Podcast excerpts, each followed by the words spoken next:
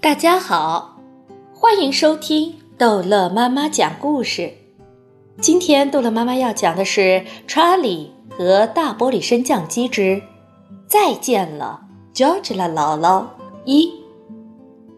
王可先生念完他的配方以后，把纸折起来收回口袋里。这是一种非常非常复杂的混合物，他说：“我花了那么长的时间才把它制成，你们还要怀疑吗？”他把瓶子高高的举起，轻轻地摇了摇，里面的药丸沙沙作响，像玻璃球一样。现在，老公公，王可先生把药瓶递给乔治了老爷，说：“你要一粒还是两粒？”呃，你能庄严的发誓？乔治了老爷说：“那就像你说的那样，没有副作用吗？”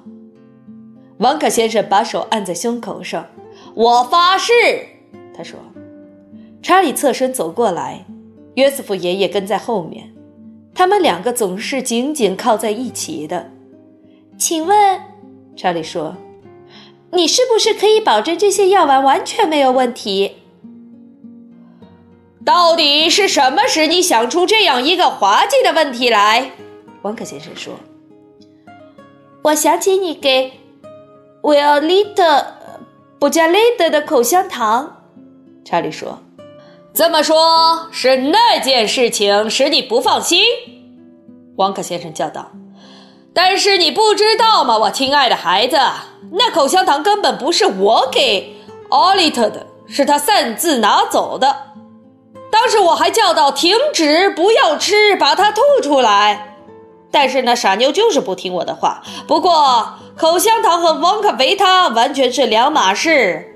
现在是我请你的姥爷、姥姥和奶奶吃药丸，是我向他们推荐的。只要按照我指示的服用，便会像吃果糖一样安全。那还用说？巴克特先生叫道：“你们三位还等什么？”平时胆小如鼠的巴克特先生，自从走进巧克力车间以来。发生了极大的变化。他一辈子在牙膏厂里旋转着牙膏管上的盖子，这使他变得十分腼腆和沉默寡言。但宏伟的巧克力工厂使他精神振奋。药丸的事似乎又给了他一个巨大的冲击。听我说，他走到床边叫道：“王克先生正向你们提供一个新生命，趁早拿药吃吧。”吃下去会很舒服的，王克先生说，而且见效神速，一秒钟年轻一岁，没过一秒钟正好年轻一岁。他上前一步，把那瓶药丸轻轻地放在床中央。药丸就在这里，我亲爱的老人家们，他说，请随便吧，吃吧！所有的奥帕伦帕小人一起叫道。吃吧，吃吧，老朋友，不要错过良机！快使你们的生活变得称心如意！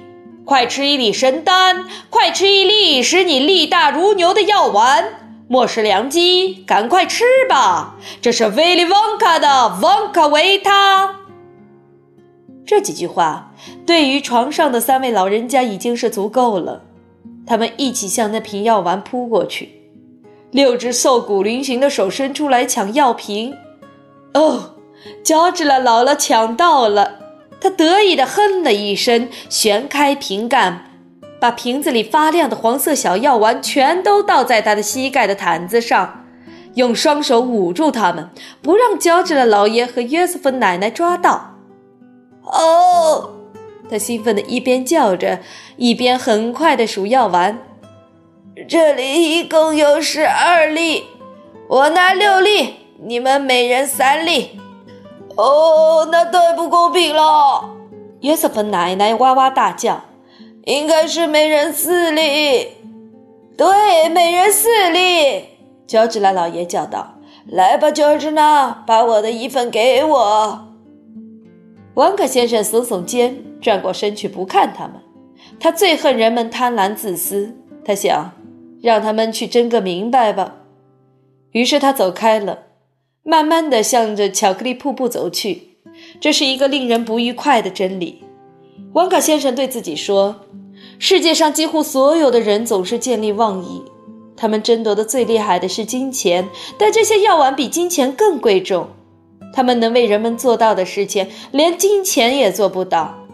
每一粒药丸至少价值一百万元。”他知道。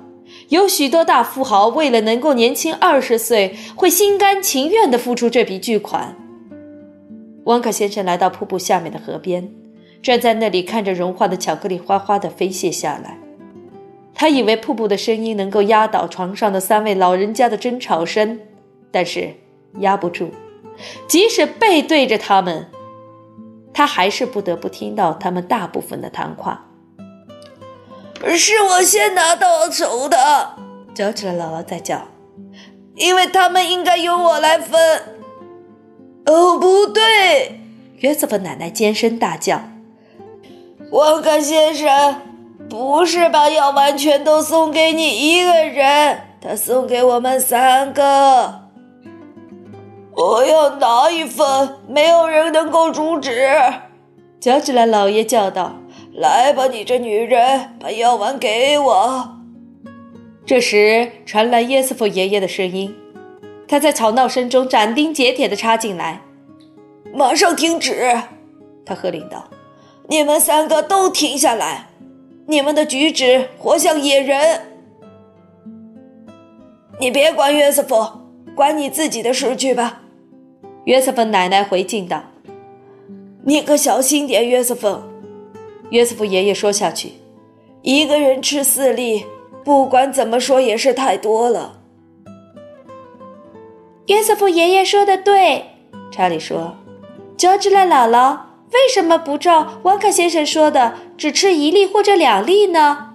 这样还能留下一点给约瑟夫爷爷和爸爸妈妈。”对呀，巴克特先生叫道：“我很想吃一粒。”哦。能年轻二十岁，脚也不再疼了，嗯，那不是再好也没有了吗？巴克的太太说：“你不能省下两粒给我们夫妻俩一人一粒吗，妈妈？”